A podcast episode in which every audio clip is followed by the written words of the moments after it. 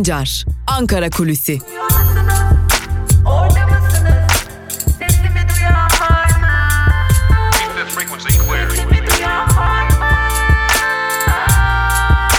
Özgürüz Radyo.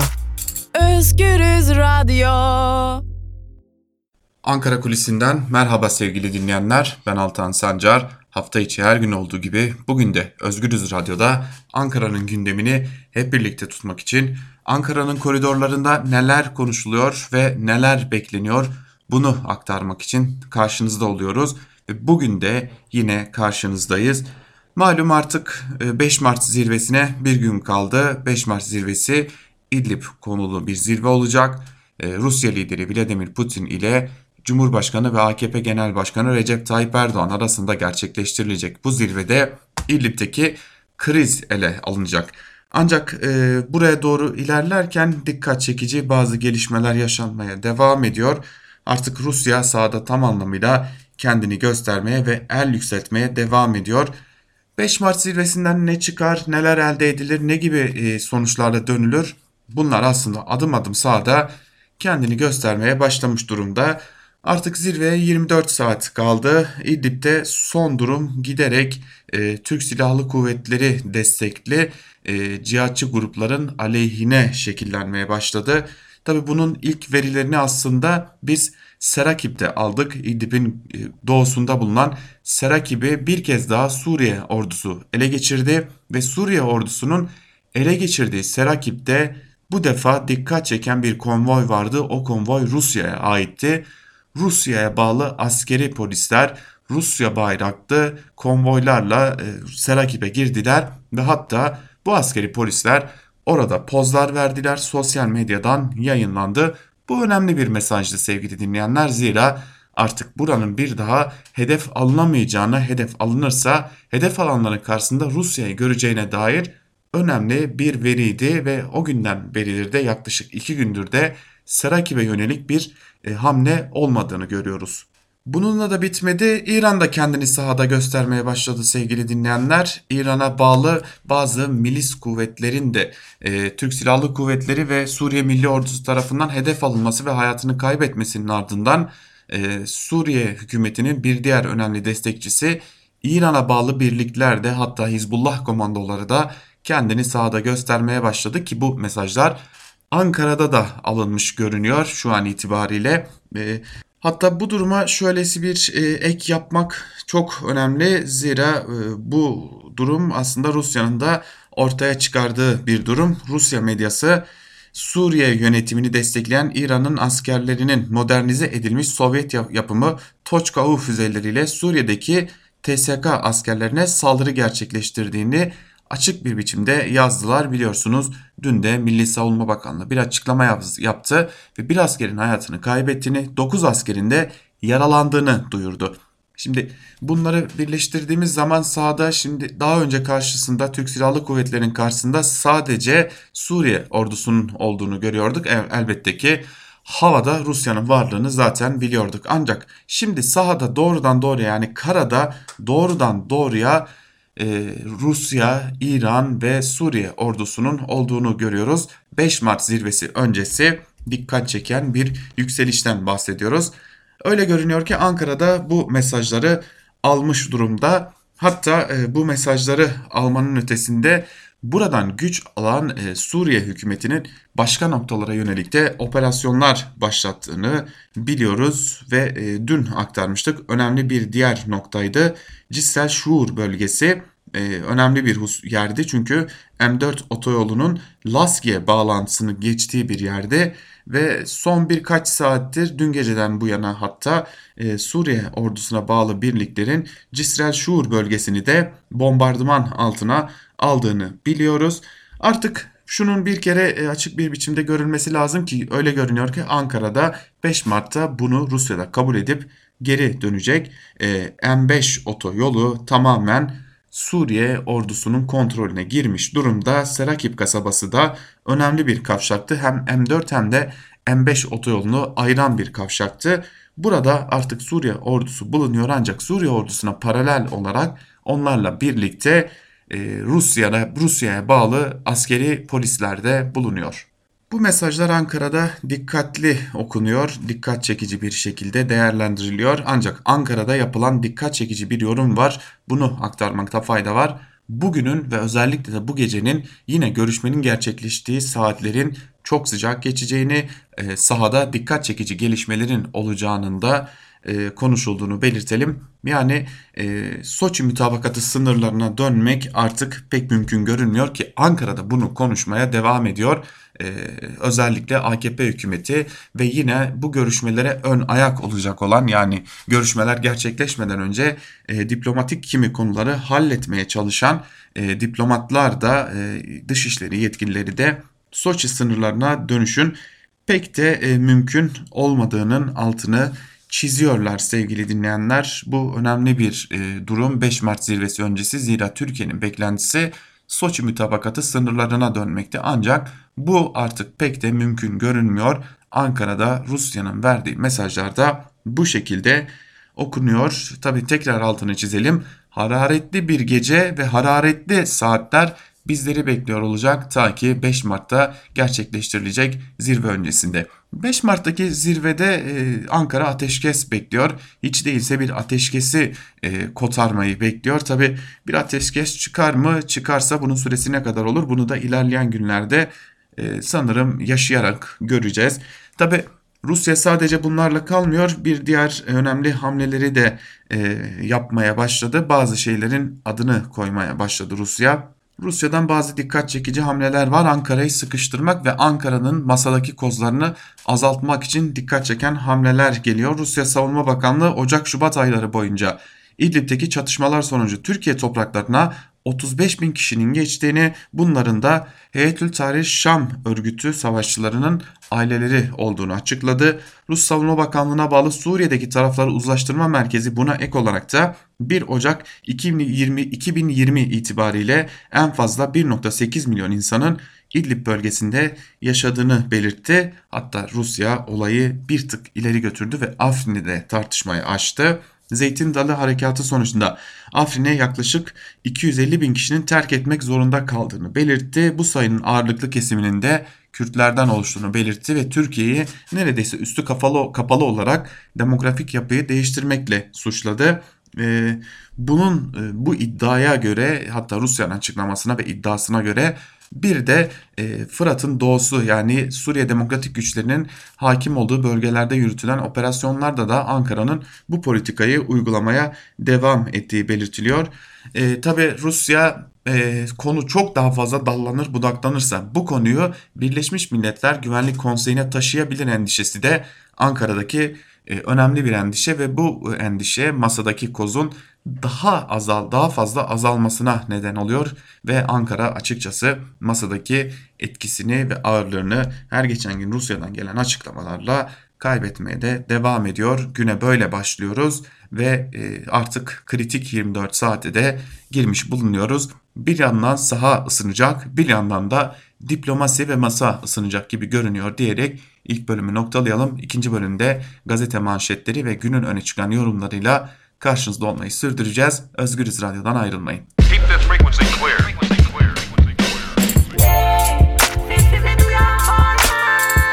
Altan Sancar, Ankara Kulüsi.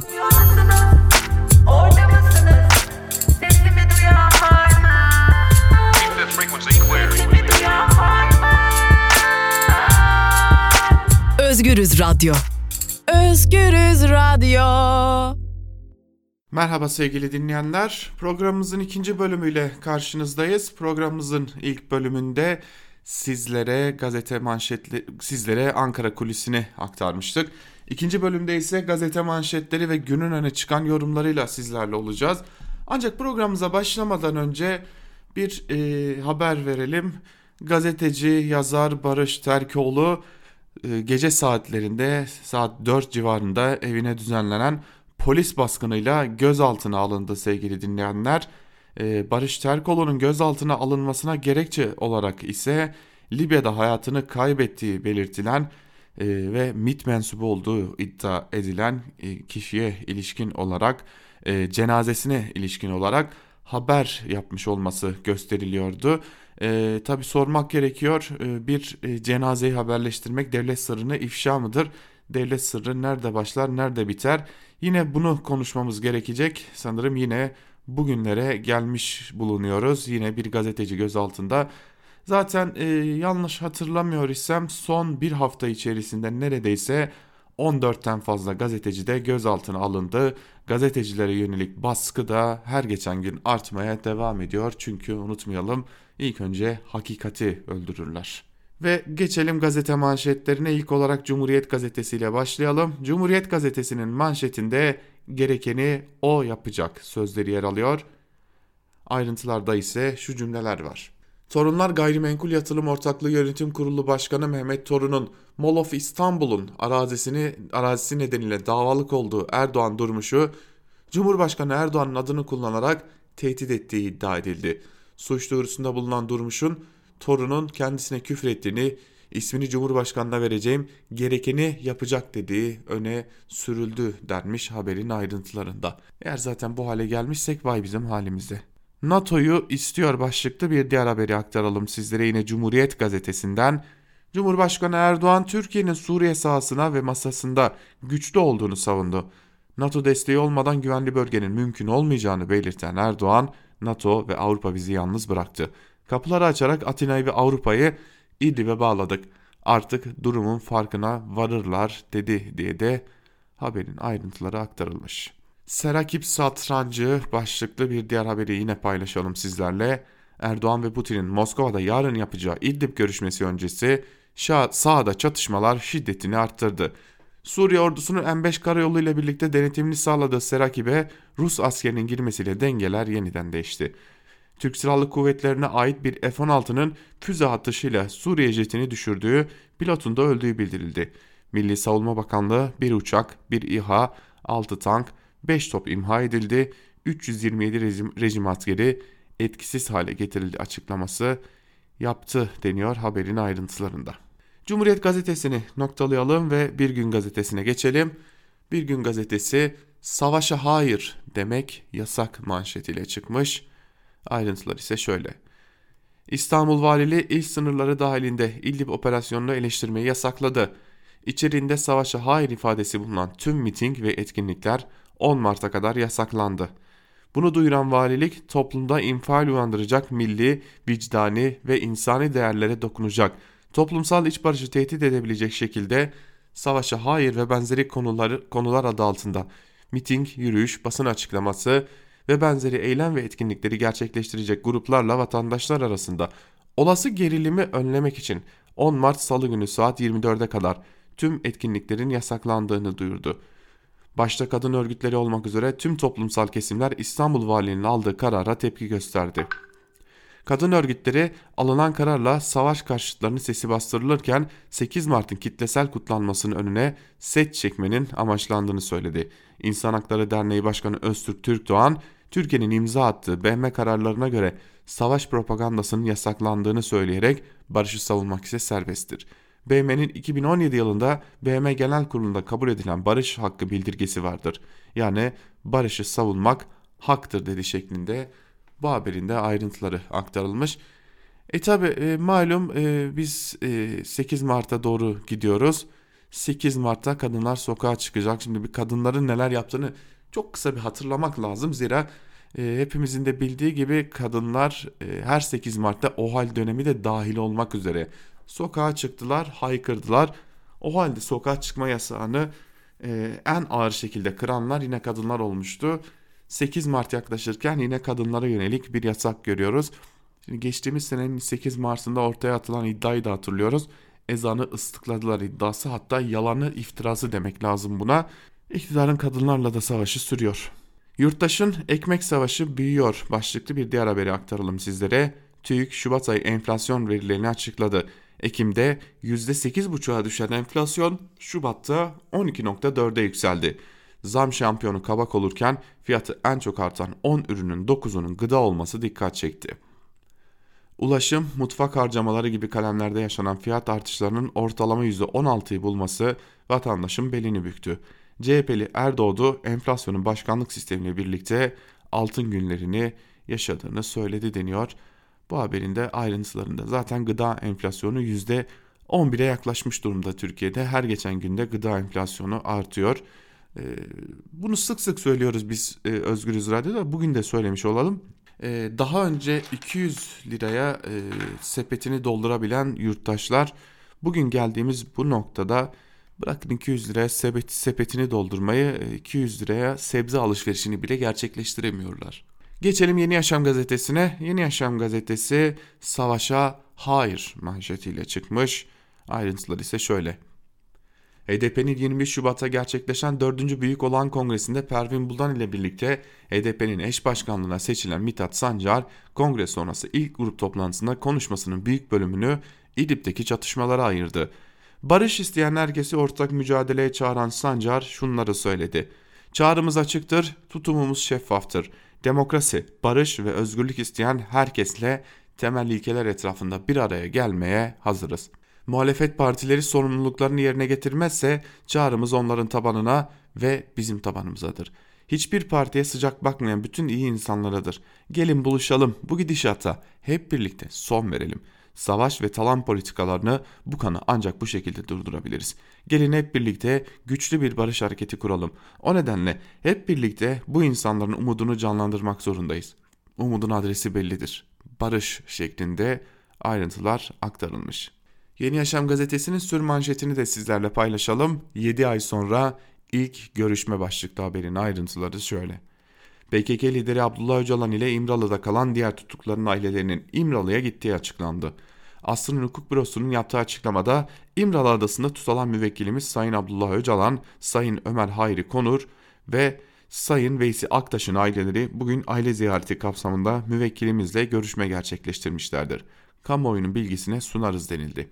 İmralı'da 27 Şubat'ta yangın çıkmış. Yangından sonra Öcalan ve diğer tutukların avukatları ile aileleri İmralı'ya gitmek için başvurmuştu. Yangından sonra yapılan açıklamada e, e, ve eylemlerde Öcalan'ın avukatları ve ailesiyle görüştürülmesi istenmişti. Oluşan kamuoyu duyarlılığı sonrası Öcalan ve diğer tutukların ailesi 12 Ağustos 2019'dan sonra ilk defa İmralı'ya götürüldü deniyor.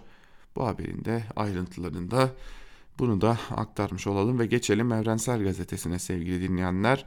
Hep birlikte bir de Evrensel Gazetesi'nin manşetine bakalım ve gazetenin manşetinde ekonomi görüyoruz. Sepet oyununa rağmen enflasyon %14 manşetiyle çıkmış. Evrensel Gazetesi ayrıntıları ise şöyle.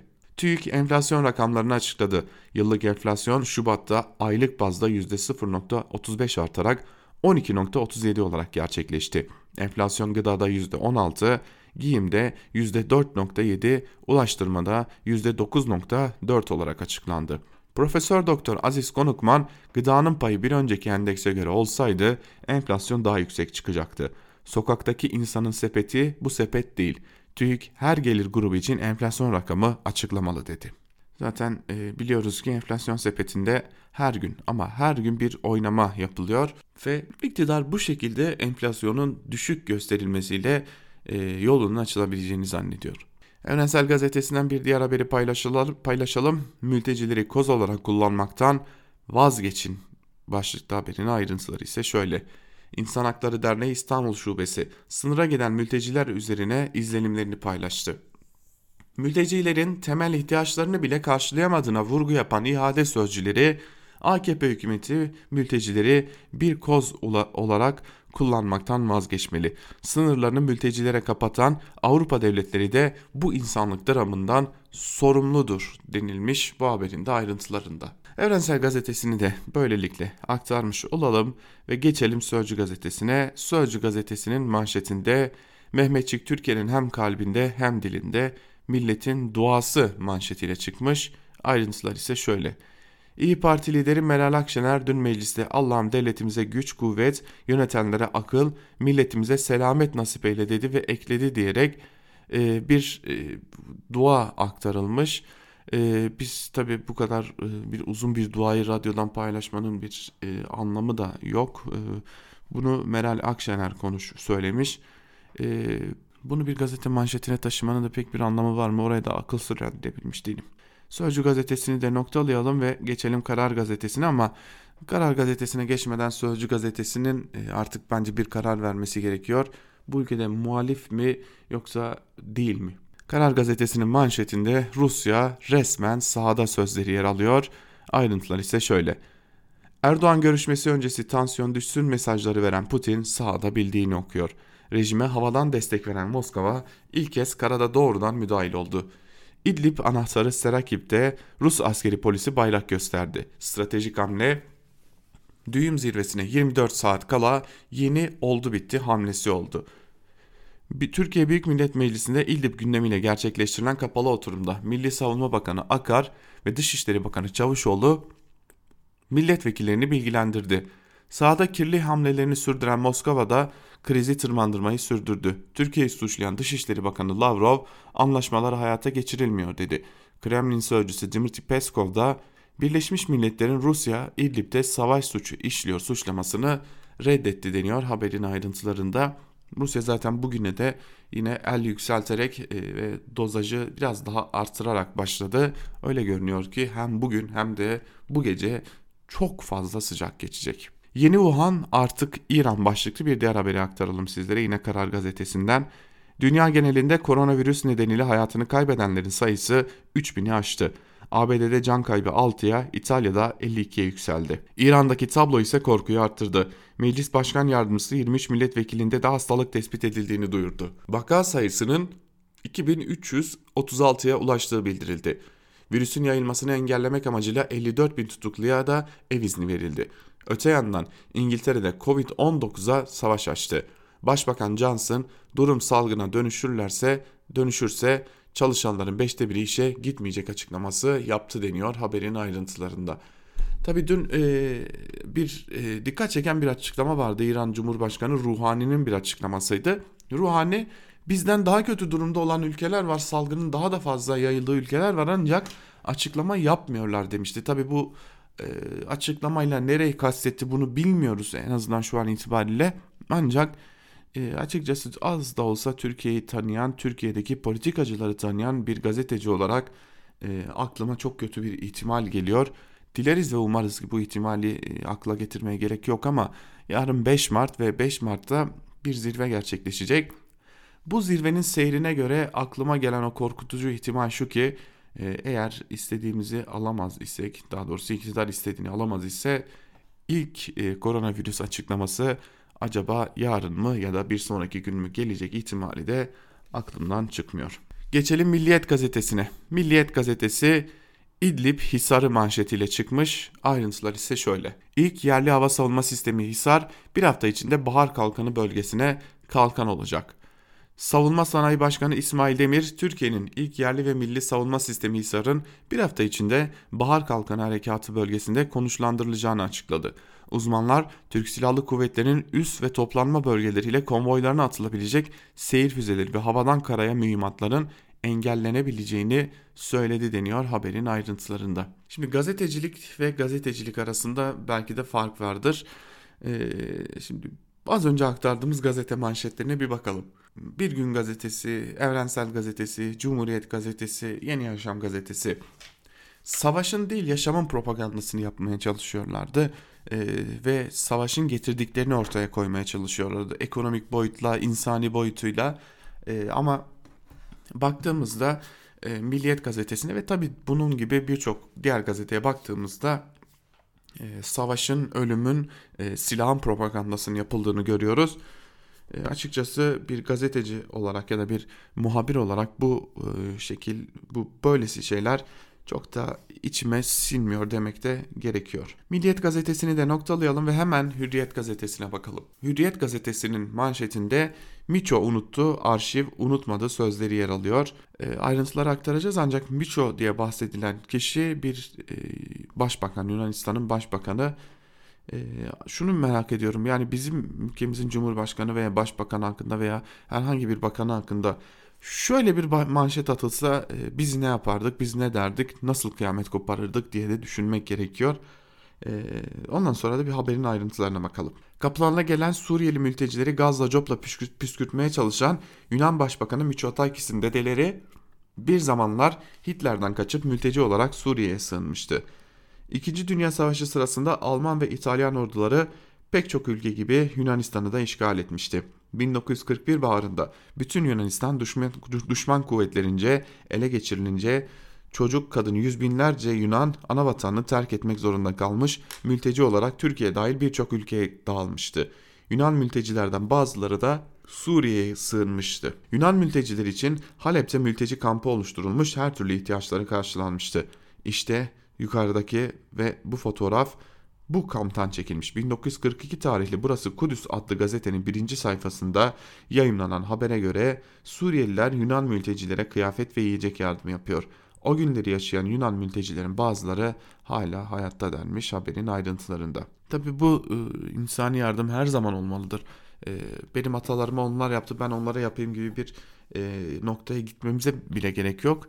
E, çünkü bu dünyanın sınırlarının dahi artık biz e, yapay olduğunu biliyoruz. Hele ki mülteciler söz konusu ise e, belki bu fotoğraflara dahi gerek yok. Haber belki içerik olarak çok güzel ancak o başlık e, bir ülkenin başbakanından bahsederken ne olursa olsun bahsederken e, belki de bir gazetede kullanılmaması gereken başlık. Geçelim Sabah gazetesine. Sabah gazetesi vatana ihanet, şehitlere hakaret e, manşetiyle çıkmış. Ayrıntılar ise şöyle. MHP lideri Bahçeli Şehitler Tepesi boş kalacak diyen Kılıçdaroğlu'nu topa tuttu.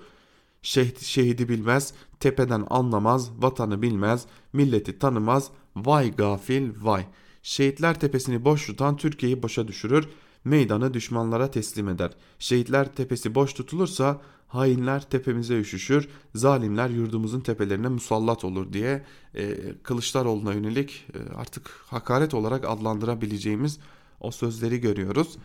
E, ya açıkçası şunu söylemek gerekiyor. E, kendileri hayatlarını kaybetmiyor ve e, insanlar hayatlarını kaybediyorlar. Hiçbir zaman şunu görmüyoruz yani bir milletvekilinin bir zenginin çocuğunun e, hayatını kaybettiğini e, görmüyoruz. Hep bu şehitler tepesini tırnak içerisinde o şehitler tepesini nedense hep yoksul halk çocukları dolduruyor. Eğer e, zengin ve varlıklı ailelerin çocukları ne yapıyor diyorsanız bir Bilal Erdoğan'a kulak verelim kabul etmiyor, gitsen de kabul etmiyor. Cumhurbaşkanının oğlu olmasanız öyle bir sorunuz O zaman Cumhurbaşkanımıza sordum. Başbakan da o zaman. Ben diyorum ki dedim er olarak gideyim ne dersiniz? Arkadaşlarıma sordum sordum sordum ondan sonra en son Cumhurbaşkanımıza geldim. İnsanlar diyor ki ya bu senin hakkın sen ne, yurt dışında çalıştın. Ne dedi babanız? Hakkını kullan dedi. E, biliyorsunuz Bilal Erdoğan e, bedelli hakkını kullanmıştı. Bedelli er olarak yapmıştı. Elbette ki bu bir haktır. E, yasaların tanıdığı haklar herkes için geçerlidir. Herkes bu haklardan yararlanabilir e, bunun bir aybı bir e, kötülüğü yoktur. Ancak eğer e, ben e, bir bedelli hakkından yararlanmışsam dönüp de e, hiç kimsenin çocuğuna, e, evladına git bu vatan için canını ver diyemem. Ee, ve e, eğer ger gerekiyorsa gerekiyorsa birlikte savaşılır. Ama gerekmiyorsa ki şu an gerekmediği fikri daha ağır basıyor e, o, o vatanın o evladı da ölmesin diye ben de gerekeni yapmaya çalışırım bir politikacı olarak. E, ya herkes için eşit bir e, dünya yani eşit bir şekilde bu askerliği yaptırılır ya da e, bu şekilde bir ayrıma gidilir. Ama e, kendi çocuğumu e, bedelliden yararlandırıp başkasının çocuğuna da sen o tepeyi boş bırakma demek işte ahlaki görünmüyor. Geçelim Yeni Şafak'a. Yeni Şafak'ın manşetine de hep birlikte göz atalım sevgili dinleyenler. Türkiye vuruyor, İran milis taşıyor manşetiyle çıkmış e, Yeni Şafak gazetesi. Şimdi biz bunu Ankara Kulisi'nin ilk bölümünde de aktarmıştık. İran'da sahada diş göstermeye başladı diye. Önce şu haberin ayrıntılarına bir bakalım. Bahar harekatıyla saatte 626 birkaç günde 3183 askerini ve yüzlerce zırhlı aracını kaybeden Suriye rejimi büyük darbe aldı devreye Rus uçakları ile İran destekli milisler girdi. Suriye'nin doğusuna Serakip hattına en az 2000 yeni milis gönderildi. Hedefleri Serakip, Cebel Zaviye ve Mağaratel Numan'ı almak deniyor haberin ayrıntılarında. Şimdi e, İran milisleri zaten vardı sahada hatta geçtiğimiz günlerde Türkiye'nin bir bombardımanında e, daha doğrusu bir çatışmada diyelim hava bombardımanını e, kastetmek pek mümkün olmayacak ancak bu bombardımanda İran milislerinin de hayatını kaybettiğini biliyoruz. Hatta aralarında Hizbullah komandolarının da olduğunu biliyoruz. E, bundan sonra hem bölgeye e, İran milisleri hem de e, bildiğimiz kadarıyla Hizbullah komandolarına e, Hizbullah komandolarına sevki yaşandı. E, hatta dün e, bir askerin hayatını kaybetmesine sebep olan saldırıda da bu e, Hizbullah milislerinin, Hizbullah e, komandolarının ve İran askerlerinin etkisi olduğu belirtiliyor. Bunu da ilk bölümde aktarmıştık sizlere. E, durum çok başka bir noktaya gidiyor. Karşılıklı olarak diş gösterme e, durumu yaşanıyor. E, Rusya'nın da artık sahada bayraklarıyla birlikte var olduğunu, askerleriyle birlikte var olduğunu biliyoruz. Ve son olarak Yeni Akit'e bir göz atalım. Yeni Akit'in manşetinde Haçlı karşımızda, ümmet arkamızda sözleri yer alıyor. Yine klasik nefret dolu bir manşetle ve altında da şaşmayacak şekilde Faruk Aslan imzasıyla çıkmış Akit'in manşeti. Sözde müttefikler NATO, AB, ABD ve Rusya. Türkiye'nin mazlumların barış ve huzuru için başlattığı Bahar Kalkanı Harekatı'ndan rahatsız olurken dünyanın dört bir yanındaki Müslümanların duaları İslam ordusu Mehmetçiğin barışı için denmiş. Haberin ayrıntılarında. Şimdi bir haber e, aktaracağım. Daha doğrusu bu haberin içerisindeki bir bölgeyi aktaracağım sizlere. E, bir ismi birkaç gündür Yeni Akit, Yeni Şafak gibi bazı e, gerici gazeteler manşetlerine taşıyorlar. internet sitelerinden veriyorlar. Önce bir haberi aktaralım sonra bu ismin kim olduğunu aktaralım sizlere. Ümmetin kıblesi Kabe'nin eski imamı Muhammed Muhaysini'nin oğlu Doktor Abdullah Muhaysini Bahar Kalkanı'na destek açıklaması yaparak Allah Türkleri gönderdi şimdi zalimler için ceza günüdür. Ey Osmanlı torunları siz Suriyelilere en yakın insanlarsınız dedi. Dost ve kardeş Pakistan'da Türkiye'ye destek vererek Esad rejimini lanetledi deniyor. Şimdi Abdullah Muhaysini ismi ve kim? Bunu e, iyi düşünmek, iyi araştırmak gerekiyor. Çünkü e, doğrudan doğruya e, çıktığı yer El-Kaide.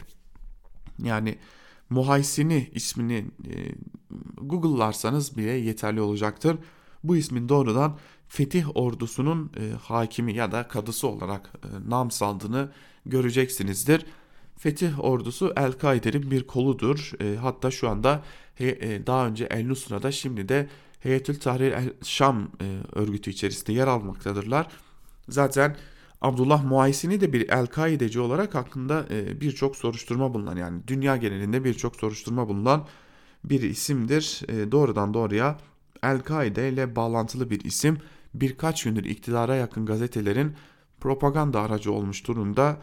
Yani artık El-Kaide üzerinden de propaganda yapacak seviyeye gelmiş durumda iktidar gazeteleri bunu da hatırlatalım. Bunu niye hatırlattık onu da söyleyelim ve bitirelim bu bölümü. Ee, şimdi Barış Terkoğlu gözaltında dedik. Ee, gazeteci Barış Terkoğlu'nun gözaltında olduğunu aktardık. Ee, sebebi de gazetecilik yapmak. İşte gazetecilik yapanlar e, gözaltına alınırken e, birkaç gündür El-Kaide propagandası yapanlar da e, iktidardan ve iktidara yakın e, şirketlerden belki de belediyelerden pay kapmaya devam ediyorlar. Evet gazete manşetlerini noktalayalım ve geçelim günün öne çıkan yorumlarına. Bu yorumlarda neler var bir de bunlara bakalım. İlk olarak gazete duvardan e, Aydın Selcan ile başlayalım. Astane, Soçi ve şimdi Moskova başlıklı yazısının bir bölümünde Selcan şunları aktarıyor. Türkiye'nin Suriye ve özellikle İdlib için koşullarını dayattı tarafı olup uzlaşarak altına imzasını koyduğu üçlü Astana ve ikili Soçi'den sonra şimdi Perşembe günü Cumhurbaşkanı Erdoğan'ın mevkidaşı Putin'le Moskova'da görüşmesinin ardından üçüncü bir metin göreceğiz. Üçlüden İran'ın düşmesinin yanı sıra imzasını koyacak Türk-Rus ikilisinin iradesine rıza gösterecek bir üçüncü, üçüncü de Beşar Esad'ın Suriye'si. Balon yapmasın diye girmeyelim ama yasa, dışı göçleri göçe kapıları açık tut, tutmanın da Türkiye Bulgaristan ikili istişarelerde üçüncü olarak Yunanistan'ın katılmasını reddetti. Demek ki kabaca düz hesapla güncel durumda komşulardan Yunanistan, Suriye ve İran şahsımın muhatabı da değil, dengimde değil desek yan, yanılmış olmayız. Salonlardan alanlara dönelim. Ankara, Moskova'nın tezgahıyla verdiği ağır kayıpların bedelini doğrusu Suriye Silahlı Kuvvetleri'ne ağır ödetti. Hem de İdlib hava sahasını SİHA'lar dışında ihlal etmeler. Buna karşılık bu denli dayak yiyen Suriye ordusu da nasıl oldu da Sera gibi geri aldı onun yanıtını herhalde Moskova'dan alacağız. Neyrab'ın ve Halep-Laskiye M4 karayolunun, Türkiye'de Serakib'in ve Halep-Şam M5 karayolunun Rusya'da kaldığı bir uzlaşıyı duyurulacak sanki. Böylece Esad'ın gittiği Rusya askeri inzibatının geldiği güçlü bir e, diplomatik örtü çözüm olacak herhalde. O çözümün de kalıcı olmasına olanak yok. Görülebilir gelecekte Rusya'nın Esad'ın egemenliğini ülkesinin tamamını kapsayacak biçimde genişletmesine etkin destek siyasetinde değişiklik olmayacak. Öyleyse Türkiye'nin Esad'ı devirmek ve ülke sınırlarını sınır boyunda değil sınırların ötesindeki toprakları ucu açık biçimde doğrudan yöneterek savunmak ilkelerine dayanan Suriye siyaseti de sürekli ısınmaya devam edecek. Söz konusu, söz konusu dayatmacı güvenlikçi siyasette radikal dönüşüm ancak Kürtlerle ilişkinin güncellenmesiyle olabilir. Ancak o yönde de herhangi bir değişim belirtisi bulunmuyor. Yaldız süslemeli salonlar, tepelerine ateş yağan çamur deryası alanlar bir yana esasen mümtaz muhalefetin idrak etmeyi reddettiği Bahmet ise her seçenekte kaybedenlerin bizler yani bu anayasası, anayasasında demokratik ve laiklik cumhuriyetin yurttaşları olacağı gerçeği. Ülk üzerimize öyle uzaktan uzağa ayak sesleri duyurularak falan değil gümbür gümbür gelen rejime karşıysa muhalefet onu kökten ve hemen reddetmeli. Oysa bırakın reddiyeyi muhalefetin şöyle ağız dolusu ve toplumsal bir barış talebi de yok. Halen salım müsamerelerinde tavana sıkmayı, o eski güzel devlet aklı ve genelkurmay günlerini anmayı marifet sanan bir muhalefet var önümüzde diyor Aydın Selcen yazısının bir bölümünde. Devam edelim. Ee, Evrensel Gazetesi'nden Fatih Polat'a geçelim. Fatih Polat, peki bu savaştan kim para kazanıyor diye soruyor yazısının başlığında ve bir bölümünden şunları e, aktarıyor. Çoğu zaman iktidar medyasında geniş yer bulan bir haberin altını kazıdığınızda çok daha önemli bir başka gerçeğe ulaşıyorsunuz. Bir örnek 27 Şubat'ta Suriye ordusunun hava saldırısı sonucu resmi açıklamaya göre 33 askerin yaşamını yitirmesinin ardından Türk Silahlı Kuvvetleri'nin insansız hava araçları ve silahlı hava araçları ile verdiği yanıtlar haber olmaya başladı. İktidara yakın gazetelerin birinci sayfaları İHA ve SİHA fotoğraflarıyla adeta bir silah fuarı görüntüsüne büründü. Sosyal medyada 29 Şubat günü dolaşmaya başlayan bir Rus askerinin videosu Yeni Şafak e, gazetesine şu ifadelerle haber oldu. Türk SİHA'ları gece gündüz vuruyor. SİHA'lar İdlib semalarında görülmeye başladığı andan itibaren savaşın seyri değişti. Sakarya'nın Karasu ilçesinde düzenlenen BMC Gelecek 50 Yıl Buluşması programında konuşan Sanayi ve Teknoloji Bakanı Mustafa Varank, Ukrayna Devlet Başkanı Petro Poroshenko'nun kendi sosyal medya hesabından Türkiye'den insansız hava araçları almak için anlaşma imzaladıklarını duyurduğunu aktararak Bakınız Ukrayna uzay ve havacılık teknolojilerinde 100 yıllık tecrübesi olan binlerce uçak üretmiş bir ülke ama insansız hava araçlarında Türkiye'yi tercih ediyor demişti. Türkiye'nin İHA geliştirme süreci ilk olarak 2004'te SSM ve TUSAŞ arasındaki imzalanan sözleşme ile başlamıştı. Anka ise ilk test uçuşunu 2010 yılında 10 dakika havada kalarak gerçekleştirdi. 2016 yılında ise Bayraktar silahlı İHA olarak hizmete sokuldu. Resmi gazetede 5 Eylül 2019 günü yayınlanarak Cumhurbaşkanı Erdoğan'ın yürü, imzasıyla yürürlüğe giren kararla insansız hava aracı imalatçısı Bayrak Savunma yani Bayraktar kardeşler 8 yıllık dönemde 600 milyon TL'lik yatırım için düğmeye bastı.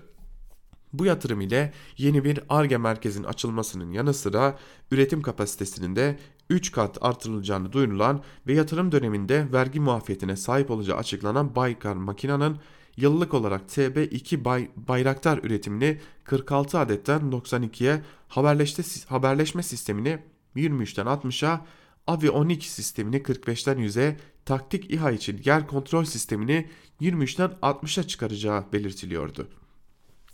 Bilindiği gibi Selçuk Bayraktar Cumhurbaşkanı Erdoğan'ın damadı.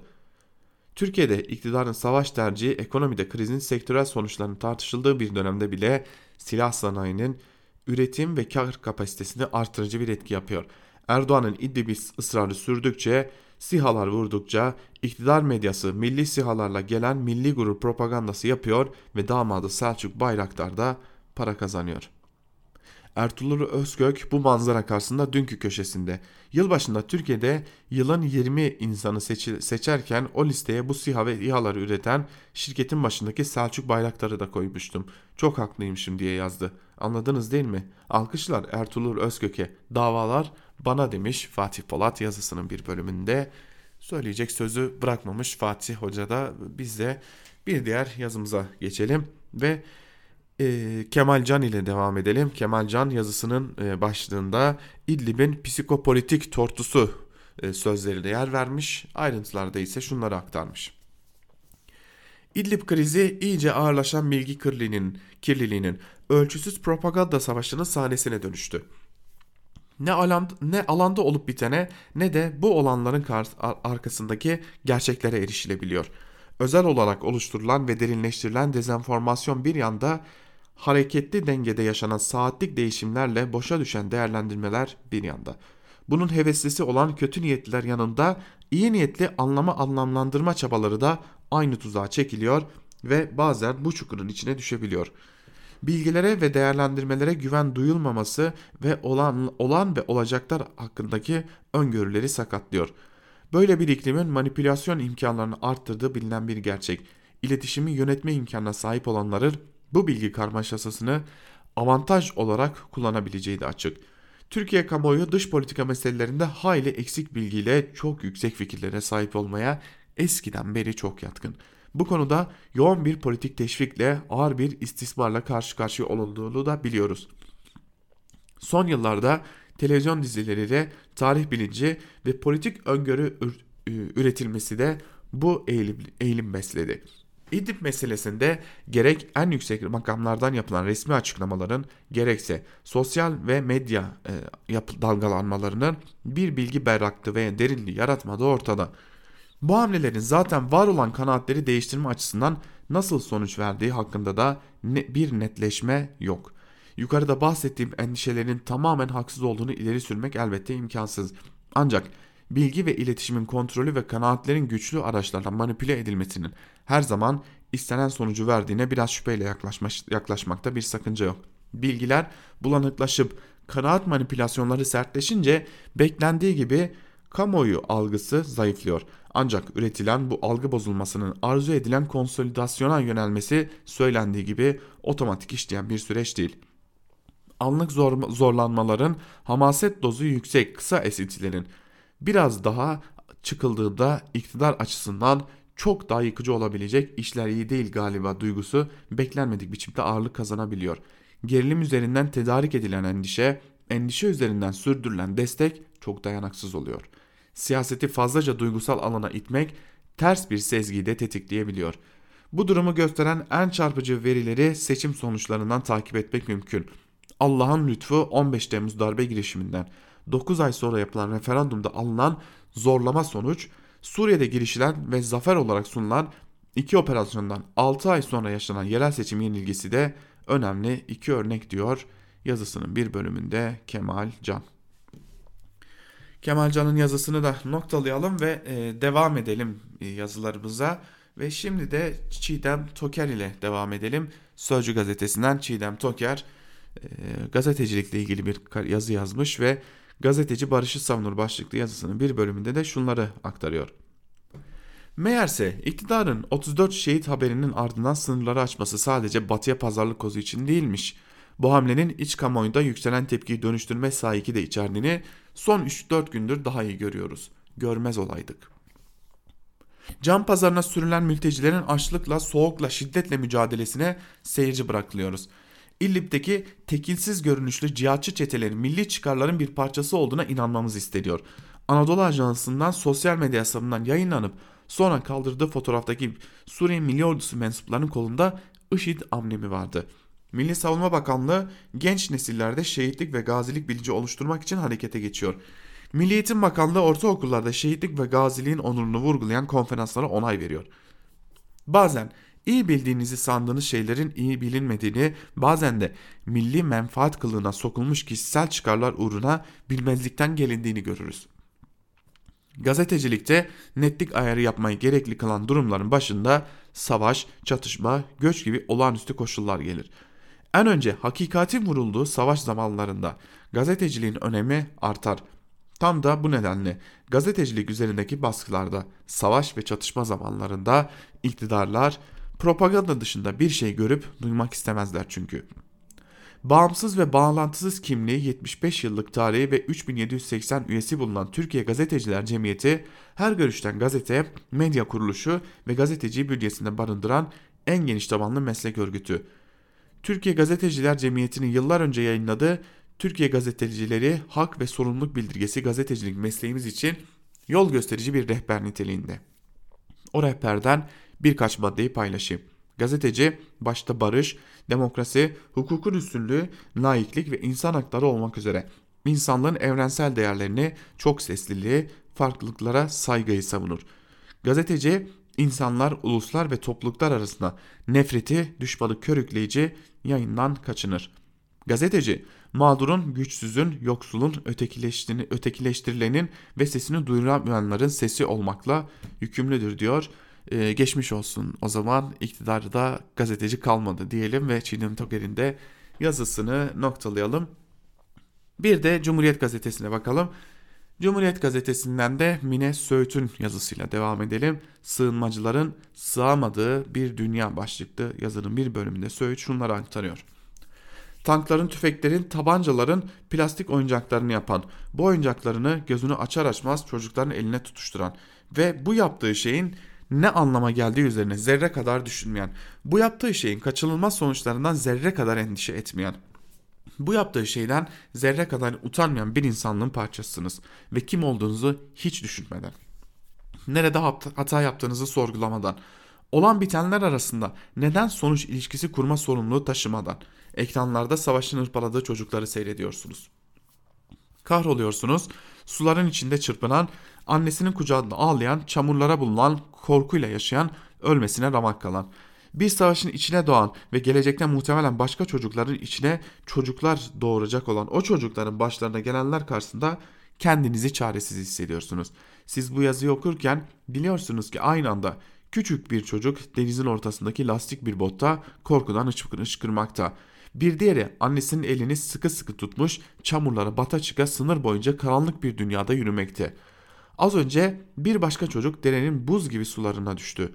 Şu anda siz bu yazıyı okurken ve ülkenizdeki sığınmacıları uluslararası ilişkilerde siyasi bir koz olarak kullanan iktidarın insanlıktan uzak siyasi ahlakını öfke püskürtürken ve onları kendi ülkelerine geçmesinler diye öldüresiye hırpalayan komşu ülkelerdeki iktidarın vahşiliğine de küfürler ederken bin yıllık bir çark çocukları, kadınları, erkekleri ezerek bildiği, alıştığı ve güvendiği gibi dönüyor. Çünkü olan bitene üzülen ve olan bitene üzülmeyenleri kalpsiz birer faşist belleyen siz bile üzerinizde doğduğunuz bu topraklar ezelden beri sizin ve ebediyen de sizin kalacak zannediyorsunuz. Sınırlara itirazınız yok, silahsızlanma talebiniz yok, tüketim kültürünü reddedesiniz yok. Savaş haklısı ve haksızı olabileceğine inanıyorsunuz. Fetih diye anlatılan istila hikayeleriyle süslenmiş bir tarihe derin bir kuşkuyla bakmak aklınıza gelmiyor. Kurtuluş Savaşı'nın bir kahramanlık değil, hayatta kalma mücadelesi olduğunu unutuyorsunuz. Sizin soyunuzun hayatta kalmasının ağır bedellerini sadece kendi atalarınızın değil, başkalarının atalarının hatta torunlarının da en ağır şekilde ödediğini yeterince önemsemiyorsunuz. Çocuklar kaç nesildir okullara, okullarda dedelerinin Yunan'ı denize döktüğünü öğrenerek eğitiliyor. Ermenileri, Yahudileri, Çingeneleri aşağılayan tekerlemeler söylemeyi neşeli bir oyun zannediyorlar. Ak aklısınız, silahsız bir dünyayı hayale dair makul sandığınız itirazlarla mühürlü. Küstah devletlerin kurulmadığı, değerlerin parayla belirlenmediği, güçlerin zayıfları hırpalamadığı, kutsalların korkusuzca sorgulandığı bir düzende hayatta kalınmaz sanıyorsunuz. Ekranlarda gördüğünüz o vahşette farkında değilsiniz ama başkalarının değil, aslen kendi karanlığınızı izliyorsunuz demiş Mine Söğüt'te yazısının bir bölümünde. Biz de artık Mine Söğüt'ün bu yazısıyla birlikte Ankara Kulisi'nin ikinci bölümünü yani gazete manşetlerini de bitirelim. Sözü ve yorumu e, genel yayın yönetmenimiz Can Dündar'a ve Özgür Yorum'a bırakalım. Gün içerisinde gelişmeleri aktarmak üzere haber bültenleriyle karşınızda olmayı sürdüreceğiz. Bizden şimdilik bu kadar. Hoşçakalın.